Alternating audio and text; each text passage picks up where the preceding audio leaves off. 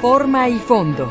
Un espacio para el análisis y la crítica de los temas de interés.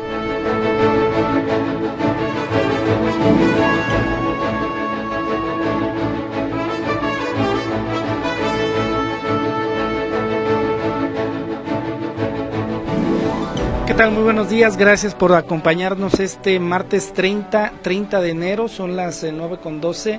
Este, tenemos eh, información interesante para compartir con ustedes. Por supuesto que hay temas nacionales y locales eh, que están de verdad causando polémica. En torno al caso de Colosio, híjole, no sé si usted ya se dio cuenta o se enteró, si leyó o vio en noticieros lo que está pasando, pero está más enredado la cosa que nada. El día de ayer, bueno, Primero llamó la atención eh, que el alcalde de Monterrey, Luis Donaldo Colosio, es el hijo pues de aquel candidato presidencial que asesinaron. Bueno, el día de ayer le pidió al presidente Andrés Manuel López Obrador indultar a Mario Aburto, que bueno, es el magnicida confeso de su padre asesinado por allá en aquel año de 1994. Y llamó mucho la atención, ¿no? Porque dicen, a ver, ¿qué onda? Eh, ¿Cómo es posible que ante un hecho histórico tan importante el hijo este, pida el indulto. Eh, pues muchos dicen a lo mejor ya está en campaña y forma parte de algo pensando en el 2030, otros lo ven bien. No sé usted qué opina, pero de qué es polémico, es polémico. Eh, Colosio, eh, que actualmente es, le insisto, el alcalde de este municipio en Nuevo León, pidió dar carpetazo al tema y declaró algo así como estoy apelando a la compasión del presidente, diría que mejor indulte a Mario Aburto, que lo indulte, que ponga carpetazo final a ese asunto. El alcalde añadió que eso permitiría la sanación de todos, tanto de la familia como de México, y es así como también subrayó que iniciemos un camino hacia la reconciliación a través del perdón, pero sobre todo a través del respeto. ¿Usted qué opina? ¿Se acuerda? bueno, si usted tiene más de que serán este 45 años, eh, 40, 45 años, seguramente eh, recuerda cómo simbró, cómo simbró este asesinato al país. Y pues bueno, eh, hoy ya dio cuenta o ya le respondió el presidente, pero antes de decirle que respondió, este también se confirmó ayer que la Fiscalía General de la República aseguró que existió un segundo tirador y que el agente fue asignado a proteger a Luis Donaldo Colosio. Este, luego lo liberaron en un encubrimiento delictivo en el que estuvo involucrado Genaro García Luna, quien en, aquel entonces era subdirector operativo del CISEN. O sea, fíjese qué enredoso está la cosa, o enredado. El hecho es de que hoy, pues, le preguntan al presidente López Obrador, le preguntan qué opinaba, qué opinaba de esto que está solicitando el hijo de Colosio, y pues ¿Qué cree? Lo negó, negó el indulto y también pidió de pasadita indagar a García Luna. Entonces, el tema está por demás polémico. Este,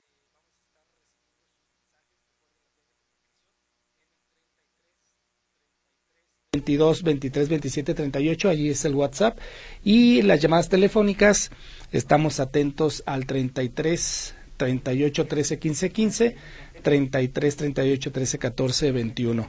Importante que usted nos haga llegar su comentario lo más preciso posible para mencionarlo, porque de verdad este es un tema que sí va a generar conversación durante un buen rato. ¿eh? Allí tiene. Es con lo que abrimos hoy forma y fondo. Eh, traemos una entrada un poco rápida porque vamos a enlazarnos en este momento con la diputada Gabriela Cárdenas, quien tiene tres temas que están interesantes y para abordarlos, primero la saludamos. Diputada, muy buenos días, ¿cómo está? Hola, hola, muy buenos días. ¿Cómo estás, Mario? Todo bien, diputada. Trae tres temas que son importantes o por lo... Muchísimas gracias. Te saludo con mucho gusto. Y sí, bueno, traemos por aquí varios temas. Estamos arrancando el año como nos gusta, con mucho trabajo. Y bueno, pues tú dime por dónde quieres que empecemos. Diputada, el tema de los mototaxis, abordemos primero ese porque el fin de semana, bueno, ya entraron los nuevos y usted está por allí este, con información al respecto. Y bueno, yo estoy muy contenta porque después de que presenta la iniciativa de movilidad y seguridad vía la diputada Mónica Magaña, se aprueba y demás, eh, se abre esta posibilidad de poder eh, regularizar un tema de un transporte que no había podido eh, contenerse, que es un transporte que estaba en las zonas en donde durante décadas no había llegado ningún tipo de transporte. Y bueno, lo que está sucediendo es que arrancamos con polígonos que están ubicados en la zona norte de Zapopan, zonas en donde hemos trabajado desde hace más de cuatro años organizando a quienes están ahí operando eh, distintos, distintas modalidades de, transporte y también trabajando a la mano con las vecinas y vecinos. Eh, empezaron con el polígono de solares, hace cuatro años impulsamos una movilidad sustentable con carritos eléctricos, los famosos Jeepies, que prestan este servicio internamente en la zona de solares. Lo que se hizo el viernes pues fue básicamente darles pues este permiso, poderlos tener regularizados, pero tengo que decir que durante estos años ya estaban registrados, debidamente articulados y es algo que la comunidad de esta zona de solares había aceptado bastante bien. Luego nos vamos al segundo polígono que es en la parte de Valle Imperial, en donde las vecinas y vecinos pues no estaban muy de acuerdo con que ingresara un transporte masivo en esa zona, toda vez pues que dentro de esta comunidad, que son distintos fraccionamientos, Altaterra, Sendas, Valle Imperial, la zona Bosques, pues hay vialidades que son públicas, pero también hay cotos cerrados, entonces pues era una dinámica un tanto compleja de generar un acuerdo. En esa zona estaban circulando alrededor de 29 mototaxis, eh, se llegó a un diálogo con ellos desde hace algunos meses para poder invitarlos a migrar de esos carritos que son inseguros, que contaminan, que están en pésimas condiciones, a que le entraran a regularizarse con esta nueva ley de movilidad. Eh, ellos decían pues que el principal obstáculo era que no tenían recursos económicos para sustituir sus carritos, entonces es ahí donde con gestiones por parte de la Secretaría de Transporte, de su servidora, de distintos eh, actores, pues se hace esta gestión de recursos y Zapopan le entra a darles un apoyo para que estas personas puedan cambiar sus mototaxis por carros que sí estén dentro de la norma técnica, dentro de lo que marca la ley. Y bueno, ahorita estamos también muy contentas socializando allá con las vecinas y vecinos para que pues puedan ser aceptados. Hay muy buena respuesta, eh, estamos contentos por todo lo que está sucediendo en la zona norte de Zapopan en cuanto al tema de la movilidad, el nuevo vial de carretera Colotlán, la rehabilitación de Avenida Santa Margarita, eh, y bueno, estamos impulsando la conclusión de la ampliación de la línea 3 hasta pues carretera Colotlán, ¿no? Se necesita impulsar un transporte masivo que sea integral, que sea articulado, que permita que esa zona pues esté conectada, sobre todo Mario. Hay muchísimas personas que se han venido a vivir sobre todo ya esta zona norte. Recordemos que Zapopan es un municipio con ya casi un millón y medio de habitantes y gran parte de esta población se está viniendo a esta zona, lo que complica pues muchísimo el tema de la movilidad. Diputada, por el monto, bueno, creo que la extensión de la línea 3 será para los próximos gobiernos federal y estatal, que son los únicos que le pueden meter de ese tamaño dinero a ese proyecto, pero regresando al tema de los mototaxis, ¿ya se sabe cuántos mototaxis hay con el, el modelo de tres llantas? Mira, eh, la Secretaría levantó un, un censo durante ya el año pasado completamente, tiene ya un registro, tiene un padrón de quienes están operando. Por ejemplo, en la zona de Valle de los Molinos hay alrededor de 150 mototaxis, en la zona de, como te lo comentaba, de Valle Imperial hay 29, en la zona de Río Blanco hay alrededor de 50. Y así en los distintos polígonos, está empezando con estos polígonos porque son los que hemos socializado, es con los que hemos construido articulación con las vecinas y vecinos y estamos trabajando en equipo también pues con quienes tienen por este tema de pues una actividad económica que impulsaron durante muchos años el tema de los mototaxis, se comienza con estos polígonos, Río Blanco, en Zapopan, Río Blanco, Valle Imperial y la zona de Solares, que son estos mototaxis los que ya estarían migrando a la norma técnica. Hay un plazo para que se cumpla eh, todo este proceso a finales de mayo, entonces lo que se está haciendo ahorita es darles este dinero para que puedan migrar sus mototaxis a estos carros que sí cumplan con lo que marca la ley y de esta manera tener choferes debidamente capacitados, registrados, eh, credencializados que le dé certeza sobre todo a los usuarios de la seguridad en su persona, pero también pues de no causar ningún accidente eh, para los demás, ¿no? Y bueno, así como bien dices, el tema de la línea 3 le tocará a los próximos gobiernos, sin embargo, yo estoy muy enfocada en dejar el proyecto ejecutivo listo para que quien venga solamente tenga que comenzar a hacer la gestión de recursos, y eso ya lo comenzamos a hacer. Déjame regreso al tema de los mototaxis. ¿Cuánto dinero le están dando a los que tienen el antiguo modelo y este cuál es la fecha que tiene y también quién? Mira, Zapopan le está entrando con 40 mil pesos cada una de las personas que tiene eh, este tipo de, pues sí, de mototaxis para que lo puedan cambiar. Eh, lo demás correrá por cuenta de quienes ahora mismo tienen esos carritos. Eh, la cosa buena es que ellos están dispuestos a hacerlo porque además van a entrar en esta en este esquema de ley que no cumpla con esto pues les van a ser retirados los carros y va a comenzar a, a operar de esta manera y la fecha que tiene la norma técnica entiendo por lo que marca la ley es mayo o sea que a partir de mayo eh, quien, de eso, quien no haya mudado al nuevo modelo será retirado de la vía pública.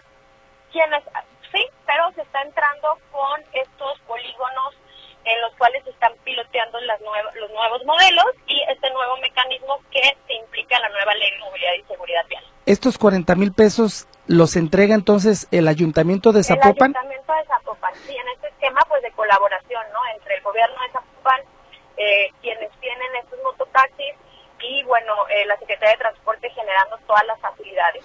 Eh, esto no sucedió en Solares porque ellos ya tenían sus carros que son eléctricos, es, es, una empresa que ya tiene ahí varios años, como te lo comento, cuatro años ya operando con estos carros.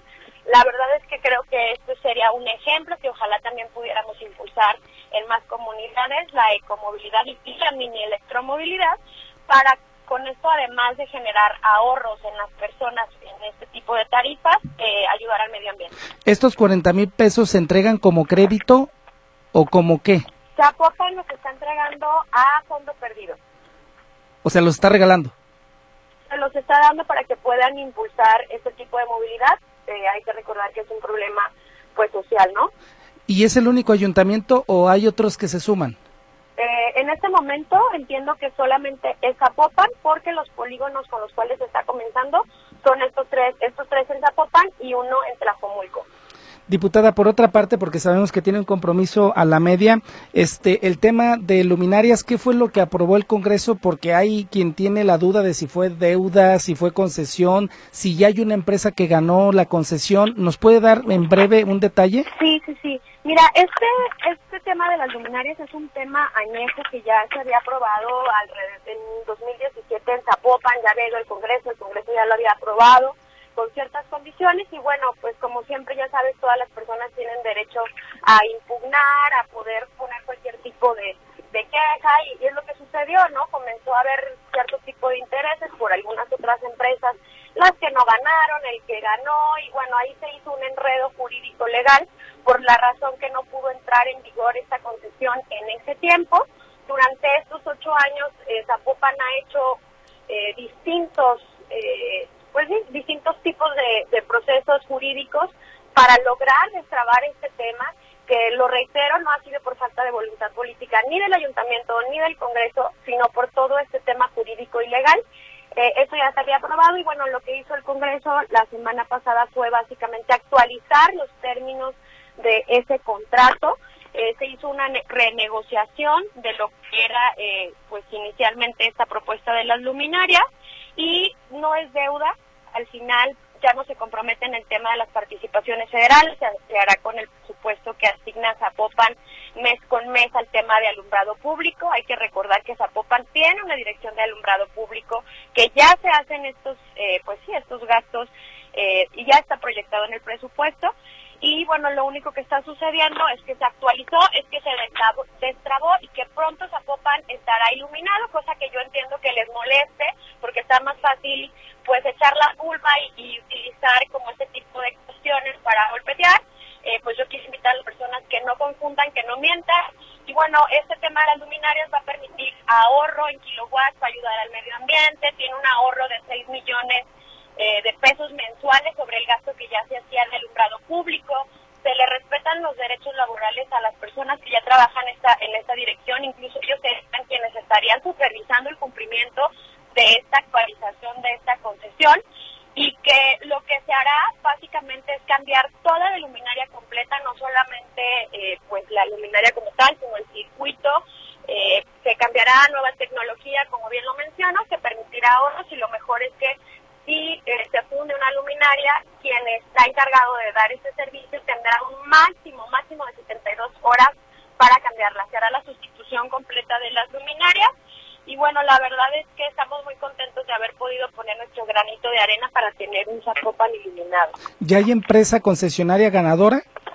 Sí, pues es la misma que ya estaba eh, asignada, en realidad no hubo una nueva concesión, es la empresa Power Sinergia y que la realidad, como se lo menciona, pues básicamente fue una actualización, una renegociación de las condiciones que me parece también que es bueno porque se permitió generar ahorros por 6 millones de pesos mensuales en lo que ya tenía asignado y tiene asignado el, ayuntamiento mes por mes o si lo quieres proyectar de, manera anual, pues haríamos la multiplicación pero al contrario, no es deuda, es con recursos municipales, eh, genera ahorro, iluminará Zapopan. ¿Y se tiene un estimado de en cuánto tiempo estarán esos beneficios?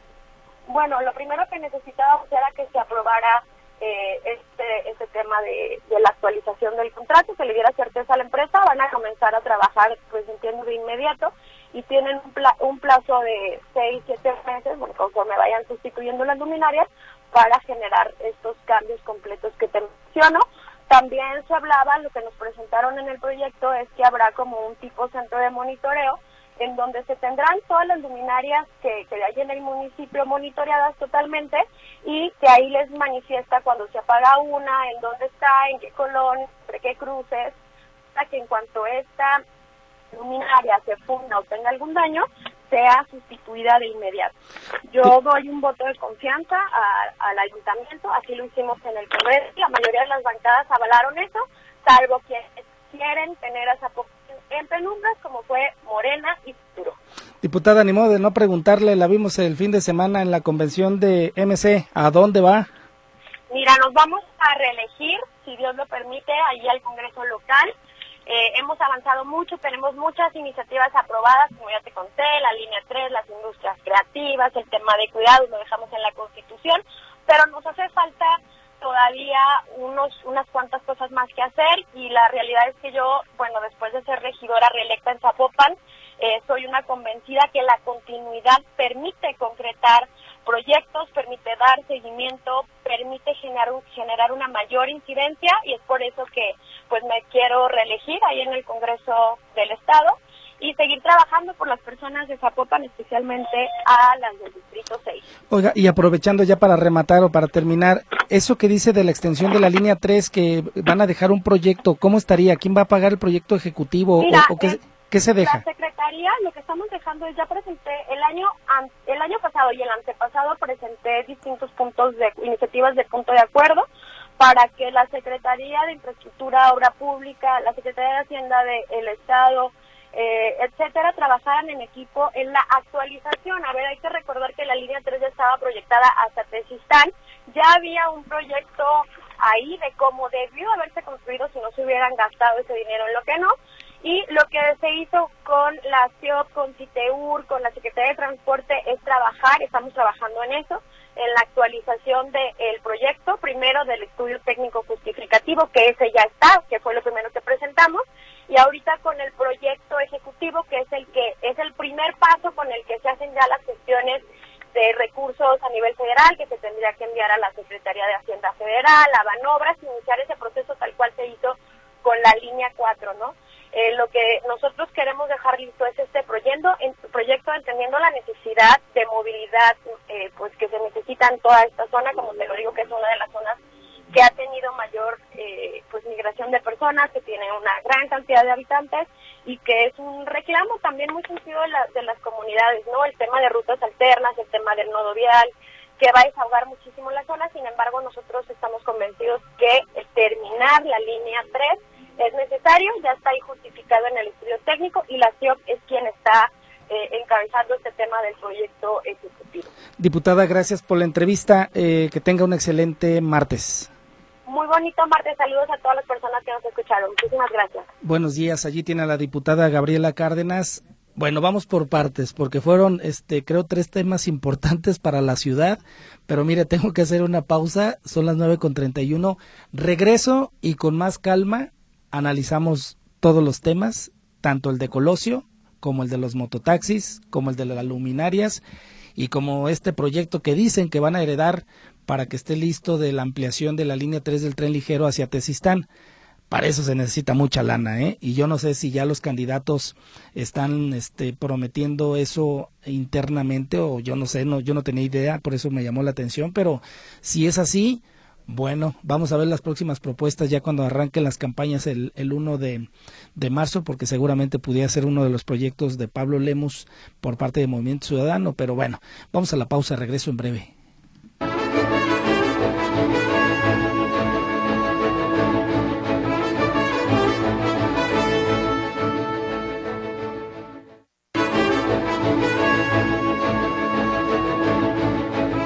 Estamos de regreso. Gracias por acompañarnos. Eh, ¿Por dónde comenzamos? Ustedes dicen.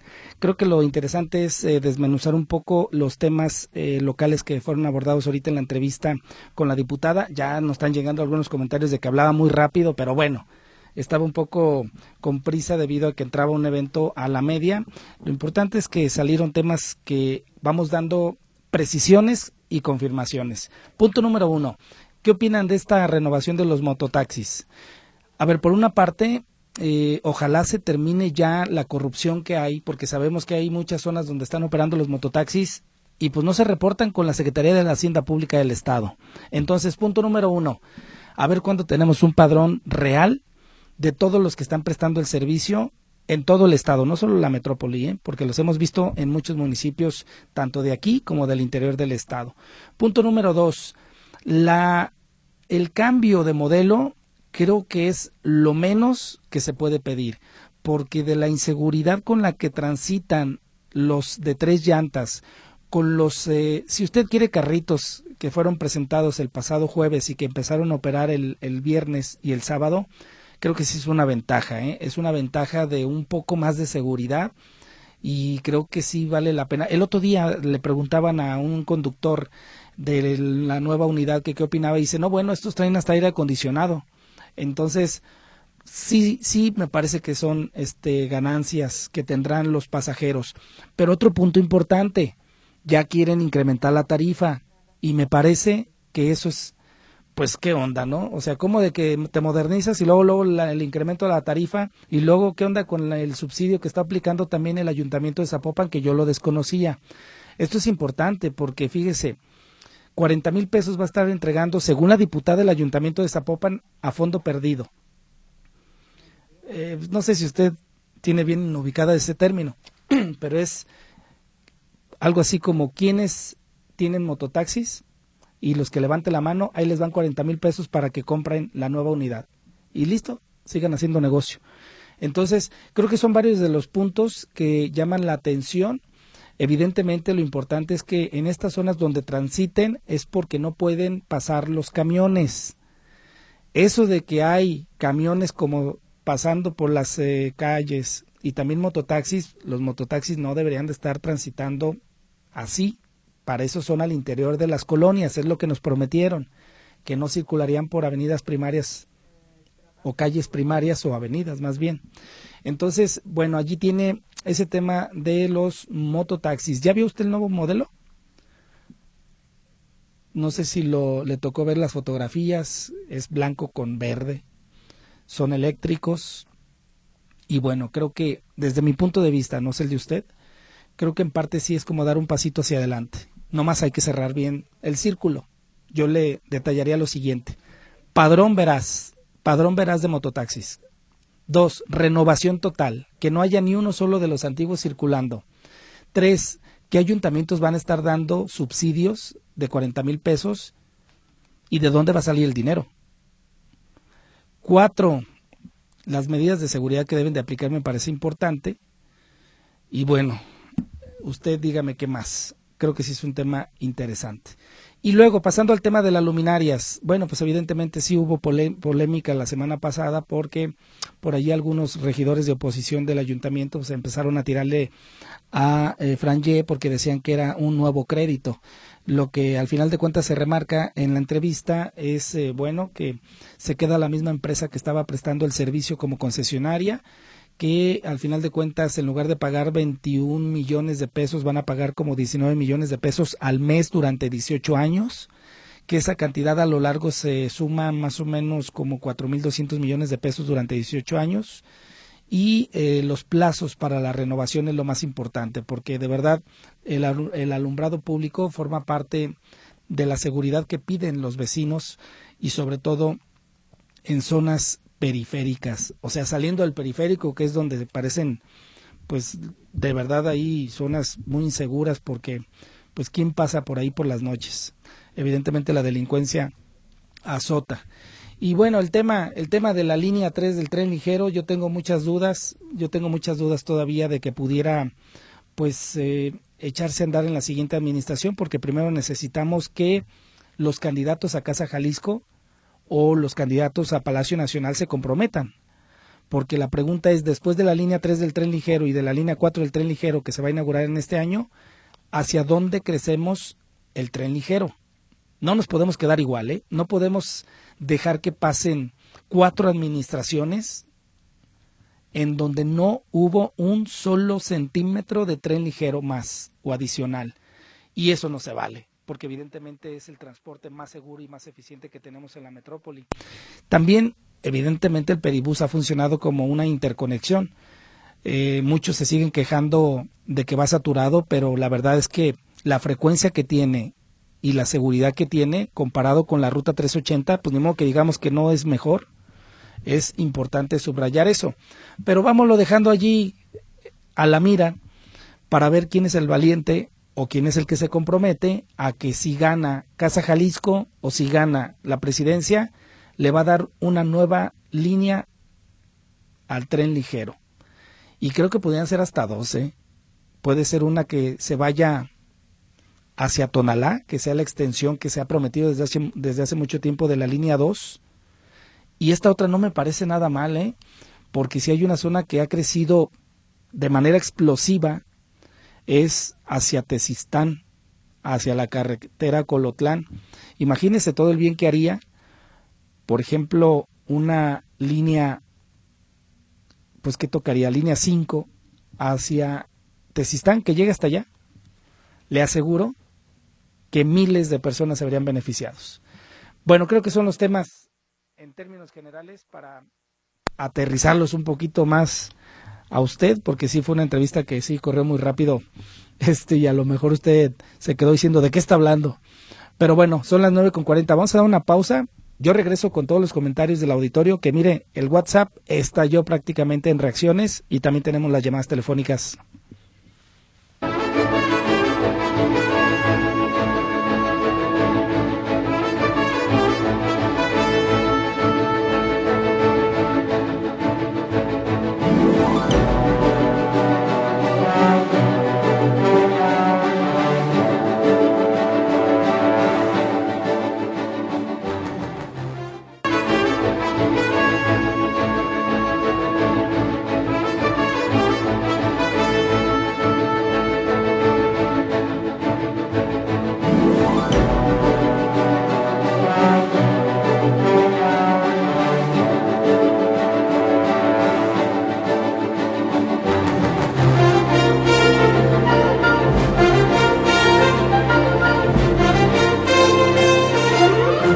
Estamos de regreso. Eh, tenemos eh, participación del auditorio.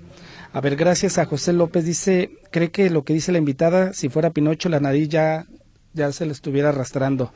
Este, gracias a Jorge Quiñones, dice que la diputada Gabriela solo fue a la avenida Guadalupe y Juan Gil Preciado para pedir el voto y jamás se volvió a parar. En prolongación a Totonilco necesitan concreto hidráulico. Saludos a Javier Magaña, dice, eh, bueno, son temas de, sobre Jorge Ramos, dice que da pena tener un presidente que no asume responsabilidades. Se refiere al, enfrentamiento que se dieron ayer allí con cifras de seguridad o de asesinatos. Genaro Medina dice que Genaro García Luna es suegro de Colosio Jr., así que no le conviene que investiguen. bueno, pues no lo dude que por ahí, por eso está, o sacaron el tema ayer. Marta Ruiz, sobre aburto, no fue quien mató a Colosio, no hay razón para que esté privado de la libertad y que su familia pasara malas situaciones. Carmen Prisú apunta que no es novedad encontrar un segundo tirador en la muerte de Colosio, toda la gente lo sabía y sabe que es un crimen de Estado. Margarita Méndez, Méndez, ¿cuántos accidentes hay con mototaxis? Pues mire, yo, yo recuerdo, ay, pues no se han incrementado tanto como uno lo esperara, ¿eh? Porque lo que uno ve es pues una percepción de inseguridad al ver cómo transitan, en dónde transitan. Bueno, en una ocasión lo hemos platicado, que en un mototaxi subieron un tanque o un cilindro de gas. Imagínense qué chulada, en un vehículo de estos transitando allí combustible. Benjamín García pregunta por qué el presidente López Obrador saca el tema de Colosio cuando ya casi se va.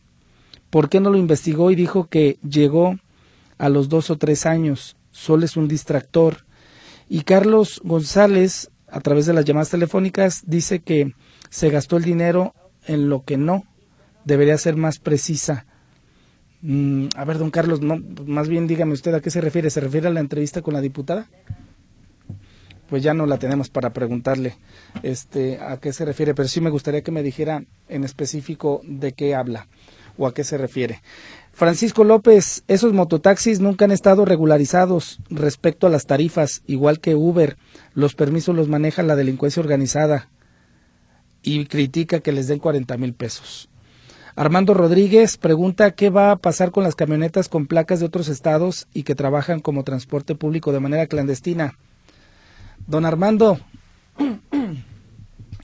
¿sabe cuánto tiempo tenemos denunciando o reportando en este micrófono que la Secretaría de Transporte tolera de manera imperdonable que transiten camionetas tipo van, fíjese los datitos, con placas de otros estados, por donde quieren, en malas condiciones, viejas, entre otras cosas.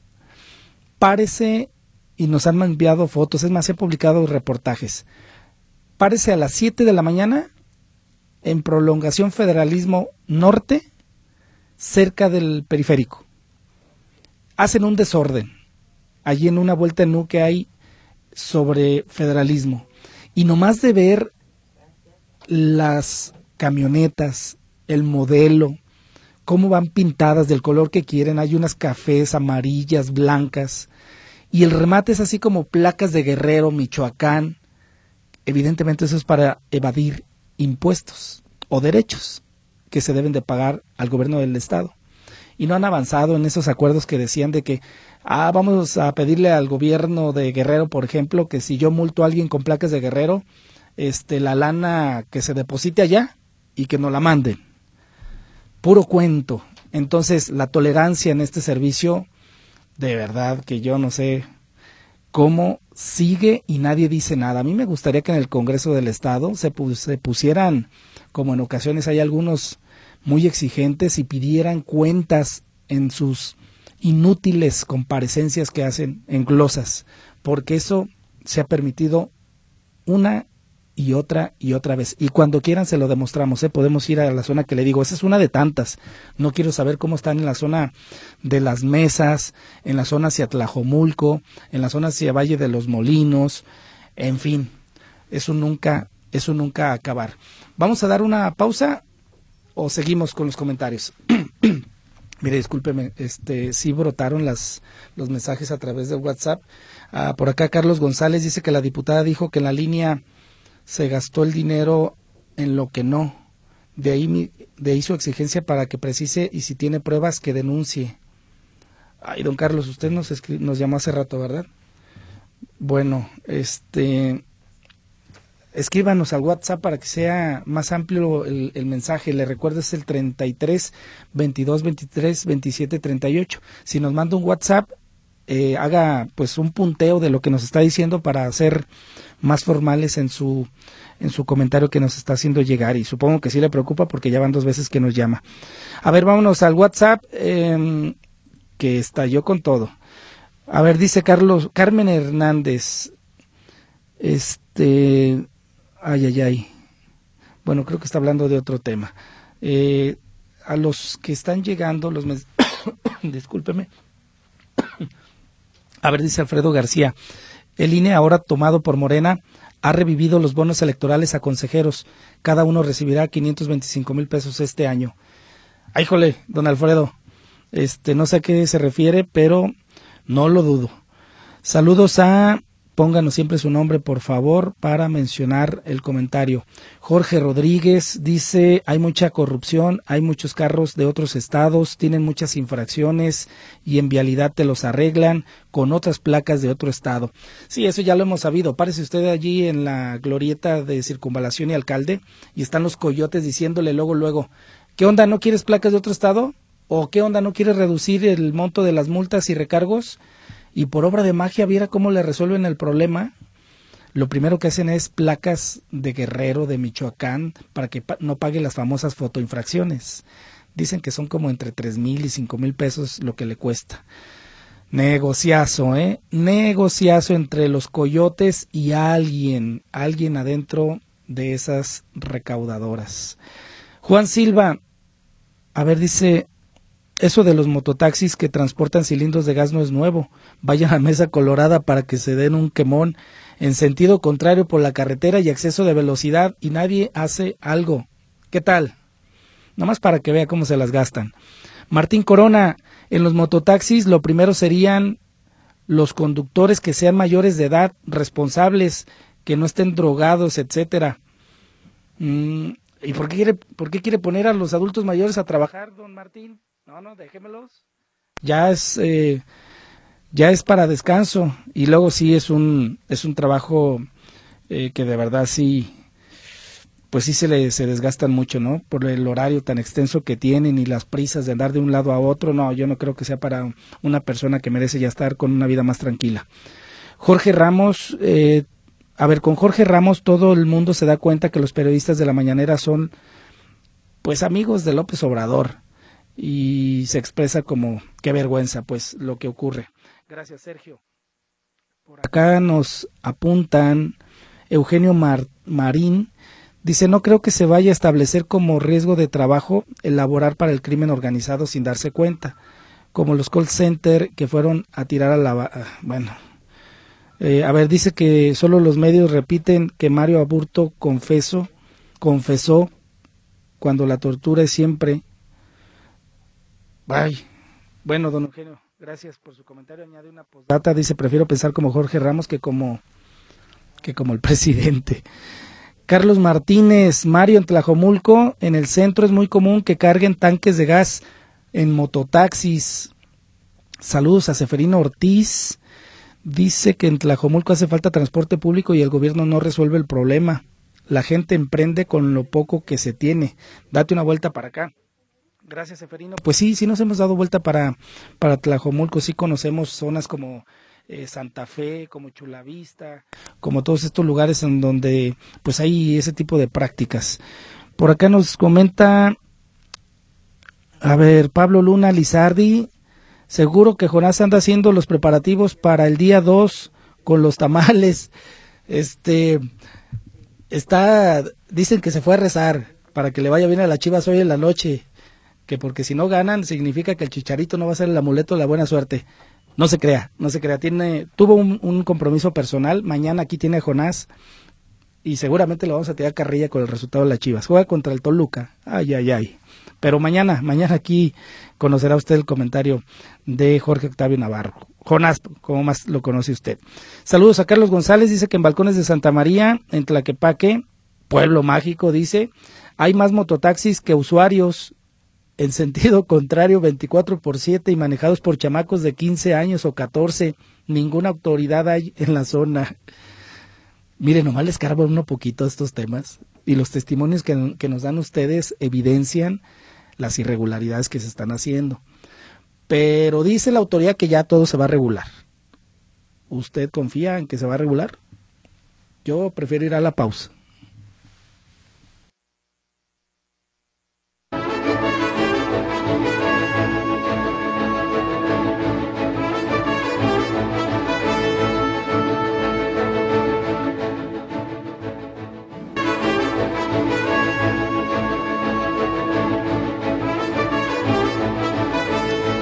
De regreso.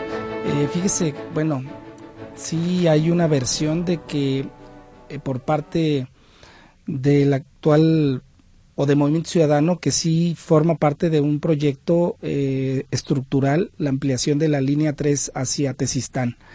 seguramente en campaña, le repito, habrá ya el pronunciamiento preciso para que esta línea se extienda de periférico, esta zona y Juan Pablo II, para dar un punto de referencia hasta, no sé si Tesistán o por lo menos a carretera Colotlán ya será una ganancia, pero nos afirman que sí va como propuesta de parte de esta facción política. Entonces hay que esperar a los tiempos porque evidentemente ahorita no se puede hacer ni propuestas ni convocar al voto.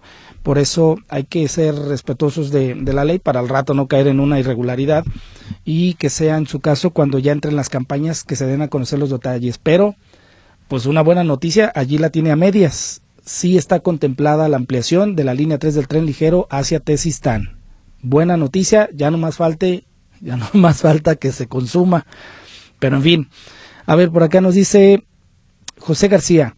Mario, la línea 3 del tren ligero la concluyó López Obrador y la línea 4 se está construyendo con parte del dinero federal y concesionado a particulares. Eh, a ver, don José, eh, la película completa se la voy a plantear yo. La línea 3 del tren ligero se consumó con recursos federales de la administración de Enrique Peña Nieto. Se quedó inconclusa nos vinieron aquí a dar espejitos de que ya servía y duró como dos años sin servir hasta que la inauguró López Obrador.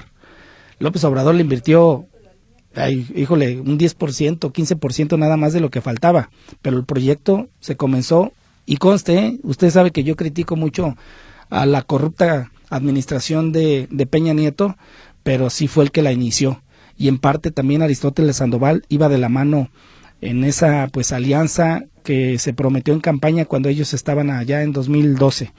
Pero sí, la película completa es esa. Y de la línea 4, efectivamente, hay tres partes de inversión. 5 mil millones de una empresa, 2 mil millones del gobierno del estado y 2 mil millones del gobierno federal. Ahí tiene la película completa para no engañar a nadie. Gracias a Rafael Robles, dice que tanto los mototaxis como los, las camionetas tipo van que prestan servicio en la zona norte de Zapopan son patrocinadoras por la plaza y con ese apoyo por parte del gobierno. Ay, oiga, don Rafael, pues trae una película, ya nomás este, denuncie de manera anónima ante la fiscalía, la mera y con todo lo que nos está reportando, pues cae alguien a prisión, pero bueno, nos dice que está metida la maña en la operación de esas camionetas. Híjole, qué tema tan delicado. Fidel Arevalo, trabajando en alumbrado, eh, no está con Morena, pero la diputada está equivocada porque los principales que están dejando en tinieblas son los directivos de alumbrado, porque les conviene por estar con la empresa con trabajo y las luminarias que se colocaron no son buenas. Bueno, está criticando al actual servicio y a la concesión. Saludos a el ciudadano Gómez. Dice que apenas los entregaron y ya vio el fin de semana circulando los nuevos mototaxis por carretera Colotlán y por carretera Tesistán sin mucha, sin mucha precaución. Las unidades serán nuevas, pero los operadores son los mismos sin educación vial. Fíjese qué interesante comentario. Pues unas buenas clasecitas o cursos antes de que se animen a tomar pues una un vehículo de estos. Gracias a Juan Francisco, este le envío fuerte abrazo. Siempre nos escucha y bueno, ya sabe que estamos siempre a la orden, don Juan Francisco. Em, bueno, se nos está acercando eh, el final del programa. Jorge Arriola, no hay que ser ingenuos, el problema de los mototaxis no se va a terminar porque es un negocio, dice que de Alfaro. Eh, Mario Salazar dice, le gustaría que tratáramos más temas políticos de fondo. Pues mañana los abordamos, hoy fue una entrevista donde se dieron temas eh, de la ciudad y yo no creo que nos haga daño abordarlos, ¿eh?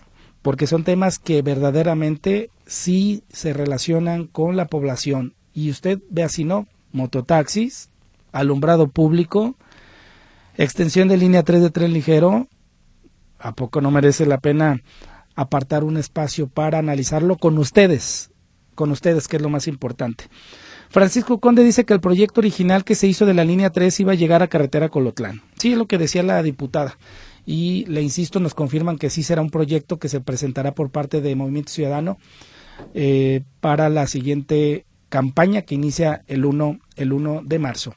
A ver, gracias a la señora Ana Rosa, a Francisco Pérez, a Jesús, pónganos su nombre completo, a Marta Martínez, por acá Carlos Sánchez, este, también a Oscar Maldonado Cortés, a Enrique Garibay, a a ver, Sandro Juárez Díaz, a todos los que nos están haciendo llegar sus mensajes por WhatsApp y llamadas telefónicas, mil disculpas, ya no hay tiempo para mencionarlos, pero mañana, mañana aquí nos vemos en punto de las nueve de la mañana. Cuídese mucho.